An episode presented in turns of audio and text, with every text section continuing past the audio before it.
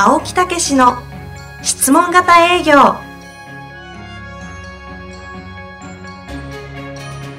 営業それは商売の原点。トヨタ大阪ガス生協などの営業マンも実践。2万人を超える営業支援を行った青木武氏が営業の真髄を語り尽くします。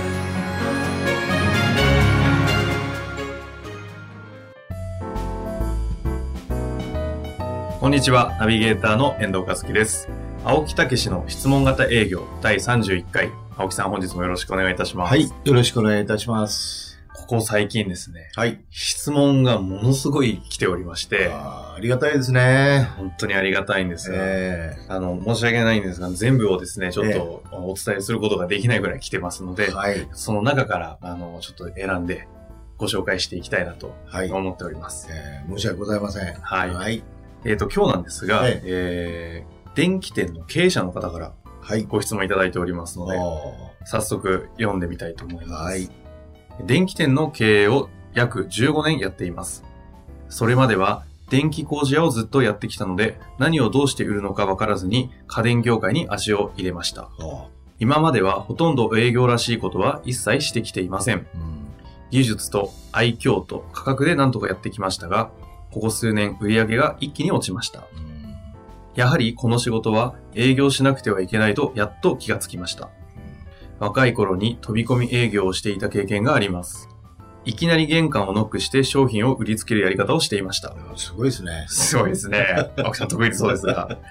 しかし、地域密着で、え放販をしていきながら、うんリピートを取っていかなくてはいけない家電品は、放販のように、その場さえ良かったら良いといったやり方ではダメだと思い、思い切ったセールスができなくて困り果てています。青木さんの本を何冊か読ませていただいて、なんとなく良い方法だと思うのですが、家電店にどう活かしていくのか、どういう風に実践していくのかよくわかりません。セミナーも受けてみたいと思っていますが、貧乏暇なしで苦しんでいます。よければご指導いただけますでしょうかよろしくお願いいたしますと。はい。えーはいね、しっかりと書いていただきましてありがとうございます。ありがとうございます。はい。これはですね、家電店、地域密着の家電店というようなことでございますね。はい。ええだからやはり、そういう意味では、やっぱり地域の人に愛されるっていうことが非常に重要だと思うんですよね。はい。で実はですね、私、あの、こういうお話を聞いてて、自分の過去のことを思い出したんですけどね。ほうほう。ええ私、あの、実はこの仕事をやる途中にですね、ええ2年間不動産の仕事をやってたんですよね。そういえばそんな話がありましたね。前もちょっとお話ししたかもしれませんけど、実は2年間で、あの、家を買い替えるとかですね、うんそれから、えーリフォームするっていう人、えーやっぱり金額も張りますんで、ええそんなに実は多くないんですね。うん。えーで、大体担当するのがですね、月に3、4人うん。ということなんですね。うん。えーで、そういう中でですね、うん。まあいろいろ、それをやる前にはですね、もっとお客さん集めたいって言って、まあもう、それぞれもう個別訪問ずっとやってみたりですね、い、ろんなことをしたんですけど、やっぱりその金額が高くないと、ええ。えー金額が高くないといけないんで、うん。あの、お客様自身が高いんで、うん。だから結局はなかなかその私が話して、一時的に欲望っていうか欲求は高まるんですけど、ええ。やっぱりいざとなったら尻込みしちゃうっていうね。はえーそういう経験を通して本当にやっぱり来店していただく人とかうん問い合わせしていただく人っていうのはその気の人なんであ。、うん。もうこの人たちを逃したらいけないっていうね、ああ。えーいうようなことでですね、ほそれで私がですね、取った戦略があるんです。う。なんでしょう、ね。営業方法が。ほそれで、それが功を奏しましてですね、ええ私は2年間その営業を手伝いましたけど、う。はい。実にその2年間の中で私の記憶の中で失脚、私が対応して私から買わなかった人はですね、なんと2人しかいないんです。よ。確かその話、あの、一件はとんでもないあの、ミスをして、あ、そうそうそう。間違った。別の家の家を売ってしまったんで、あの、大丈夫ですか？みたいな。話そうそうそう。がだいぶ以前にね、そうなんですあよりましたけど。でもね、よーく考えるとですね、えこれね、すごい話やなと思うんですよ。今、自画自賛ですそうそうそう。だって2年間の中でですよ、え自分から買わなかった人がですよ。えうん。まあ、いわば、え大体3人決めたとしても36人、2年間で72人でしょ。うん。それのわずか2人でしょ。確かこれは、ほとんど、ということはも74人のうちの72人が私から契約したってことになるんですよ。本当ですね。すごいことですよ。はい。いや、もう本当に、とてつもないことを私はやったな。いや、なんか自慢大会の勢いになってきましたが。いや、はいだけどここに実はね、よーく考えると秘訣があったんですよね。んええということは何かというと、家を買うとかですね、ええー特にリフォームとかいうことになるとですね、特に家を買う場合なんかは、物件を見に来られます。うん。一回見るとどうするかというと、多くの人は他へも回るわけですよ。なるほど、なるほど。ええで、そうするとですね、その中でいい物件を選んでいくっていうことですけど、物件っていうのは私どもでも全部扱えるんですね、業界的にはね。はい。ということは私のとこで買ってもらいたいっていうことですね。青木さんという人との関係に何かを起こしてたわけですよね。そのためにはどうするかっていうとね、簡単なんですね。いい人だなと、この人すっごいいい人だなと思われなあかんと思ったんですよ。え待ってください。ええまだそれじゃ騙されません。あの、いい人だなって思わせるためにはどうすればいいかを教えてい思わただいてですねせるっていうか、思ってもらあ、う。まあそうですね。えー思っていただくために思ってもらうためには。どうするかっていうことだよね。で、私が考えたのはですね。あるんですか？まあいや、一回案内したらもうそれでしまいじゃないですか。だからその時に私もいつも言うようにその人の人生とかなぜ家を買おうと思ったかとか、うんご家族のこととか聞きますよ。ええええ。だけど、その案内してるそのわずか1時間ぐらいの中で印象深くすることは、他も回ってったら薄れてきますよね。当然そうですよね、日にちも、こう、まあね、経っていくと忘れていきますよね。一瞬その場ではね、欲求がぐわっとだから高まっても。私がやったことはですね、その場で、えー決めきれないってことは多々あるわけで、何か宿題をもらうってことをしたんですよ。宿題をもらう。ええ、そうなんです。だからなんか、あの、お聞きになりたいこととか、うん何かこういうことを調べてほしいっていうことはありませんかとうんいうことで宿題をもらうんですよ。うん。うん。そして、あ、あ、でなんか言っていただいたら、じゃあそれについては調べておきますねって言って、言ったら、向こうの人はお電話でも結構ですからなんて言って、いただきますから分かりましたって言って答えますよね。うん。それで、必ず訪問してお持ちするんですよ。その答えを。はあ。あるいは、その途中経過、今こういうふうに調べて、こういうことが分かってきてますけど、正確に分かるにはもうちょっと日がいただきたいんで、うん、あの、もうちょっと待ってくださいね、なんて言って、また行くわけですよ。うーん。滞在時間、そうですね。まあ5分、10分の時もあれば、うんほんの1、2分の時もあります。へえ。ところがですね、はい。それを6回ぐらい繰り返すとですね、えーどうなるかっていうと、うん。必ずさっき言ったように、いい人だなと思ってくれるんですよ。はこんなに私のために、そんな大したことのない用事でもこんなに熱心にやってくれる。あ。うんうん。もうこの人から買ったら間違いない。この人にお世話になったら間違いないって思ってくれるでしょうね。うん。ええそこが狙いなんですけどね。今ちょっと笑ってましたけども。いやいやいや、ちょっとごめんなさい。今ね、ちょっとね、あまりにうまくいったのを思い出してしまったのかなとそう思いましたそうそうそう。で、でも本当に私はいい人であるわ。わけですから。まあ実際ね。そうですよね。だから、それを誠心誠意その人のためにうん。だって家を買うなんて一生に何回かしない、年いやしかない一回ですよね大企業じゃないですか。はいそこに携わる人間としてね、やっぱり本当に誠心誠意尽くしたいという、そういう気持ちから足毛もなく、はい。通うというか。通うんですよ。その足毛もなく通うのは、えっと、ええ。一体6回ぐらいやっていくとえ、いい人だな、になるとおっしゃいましたけど、え行くたびにじゃあ宿題もらうんですか？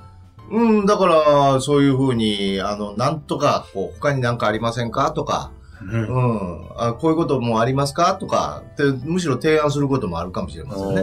あ、じゃあそれ調べておきますとか。いや、もういいよ、そういうの。青木くんみたいな、そういうのってないもんじゃあ、こういう物件に関して関連することがあったらお持ちしますねって。いい物件が出たらお電話しますねって。あええ、それをしょっちゅうやるんですよ。あ。うん。えとにかくコミュニケーションの機会を作るためのきっかけを、まあ、宿題という形で作ってるもらったり、あるいは向こうの要望の物件をお持ちしたりということで、そう、普通ね、来られて3日もこうね、開けずに来られたらなんか迷惑違うかなとか思ったりするじゃないですか。あーなんとなく。私はそうは思いませんでしたね。相手は本当に重要なことを今決めようとしてると。うんうん。その時に毎日でも言ってあげるぐらいにの、やっぱり気持ちを持ってあげないといけないと思っていたんですよ。はえあ。あの、実際にそうやって成功されてたんでお聞きしたいんですけど、どのくらいこう、いやまさに今のえ。一回お会いして宿題いただいて、どのくらいの頻度でこう会ってったら本当に、この人とはいい人だなっていう関係になるまあ、3日空けずに必ず。あ、そんな、だからさっき言ったように、キンキン1分、1分でもいいじゃないですか。ピンポンって鳴らして、ええこういうの持ってきましたんで、って言って、一回見といてください。お忙しいですか？って言って、わかりました。じゃあ、お預けだけしときますとかさ。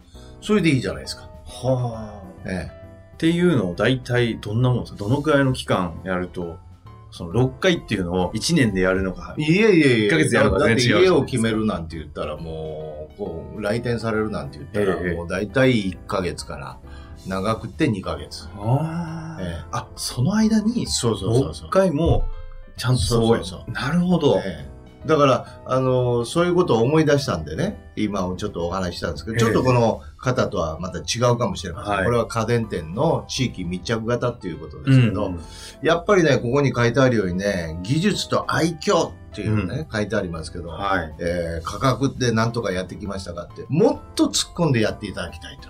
だからこれでやってきたっていうことが事実なんですよ。うんうん。ええだから地域密着で何でもいいんで、で電球ちょっと変えてあげるとか、なんか言うことありませんか？言ってくださいねって、もう親切運動ですよ。うんうん。ええ私のね、前番組出させていただいたえ石原明さんというはい方も言ってられましたけど、えはい。あの親切運動ですと、営業はね。えーいうのを結構、石原さんから私も前聞いたことありますけど、その通りだなって思います、そんなことをおっしゃってたんですか？そうですよ。んええだからまさに親切にしてあげる。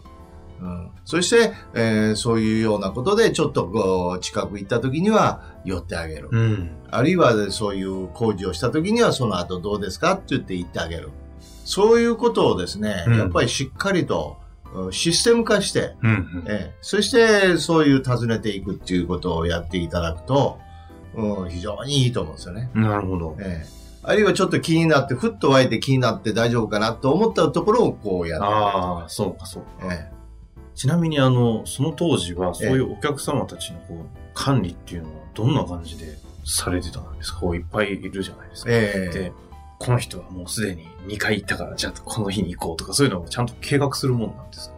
うーん、私の場合は、そういう、もう、キンキンで買おうという人たちですから、とにかくそういう感覚になった時は行ってあげようと。うーん。ええということで、さっき言ったようにもう、物件が出たらすぐ行ってあげるとかね。はあ、はあ、そういうようなことをやってましたよね。うん。えだからこの方の場合はもうちょっとスパンが長いかもしれない、そうですよね。だから顧客名簿を作って、ええそして行ったところをチェックして、えーそしてまたその必ず間が開かないように、うんそういうところを行ってあげると。この方にですね、あの、まあ、例えば顧客リストを作って、え持ってるかもしれないですけど、えそれを言ってちゃんとこう何回も通っていく上で、なんだろうな、こう、アドバイスというか、そういう時にこういうことを聞いた方がいいとか、こういう気持ちで聞いた方がいいとかいうものがあれば、ちょっと最後にアドバイスというか、こう。う、んだからむしろ、あの、親切運動で、はい。優しくしてあげるって。親切。ええ優しく声をかけてあげて、うんおかわりないですか？とか、うんうん。そして向こうからありがとうって言われる言葉をやっぱりたくさんもらうことですよね。うん気を使ってくれてありがとうとか。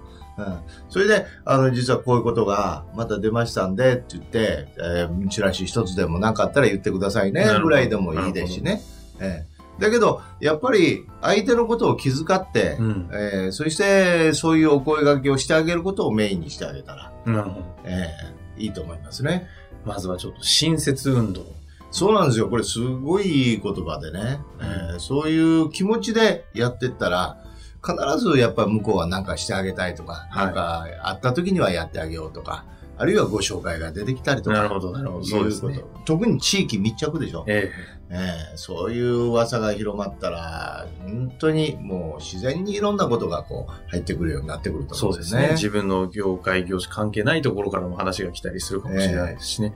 でまずは、あの、親切運動ということを意識してやっていただいた上で、多分また変化があると思うので、その時に出た何か新しい問題があれば、またぜひ、ここにね、ええご提供いただければ。そうですね。具体的に言えば、ありがとうっていう言葉を言ってもらえるようにしてあげるああそこが一つのポイントですね。それが自分自身も元気になっていく方法でもあるわけですよ。ぜひ、ありがとうの言葉を地域で収集していただけたらなと。そうですね。ええとにかく地域密着で頑張っていただきたいと思います。本日もありがとうございました。はい、ありがとうございました。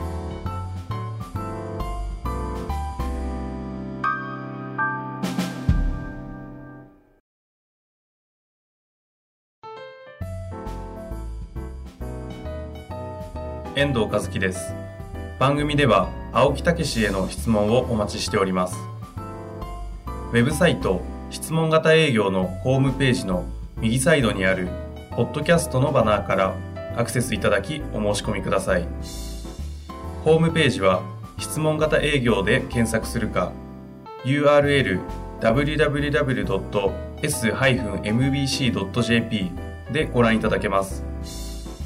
それではまた次回お会いしましょう。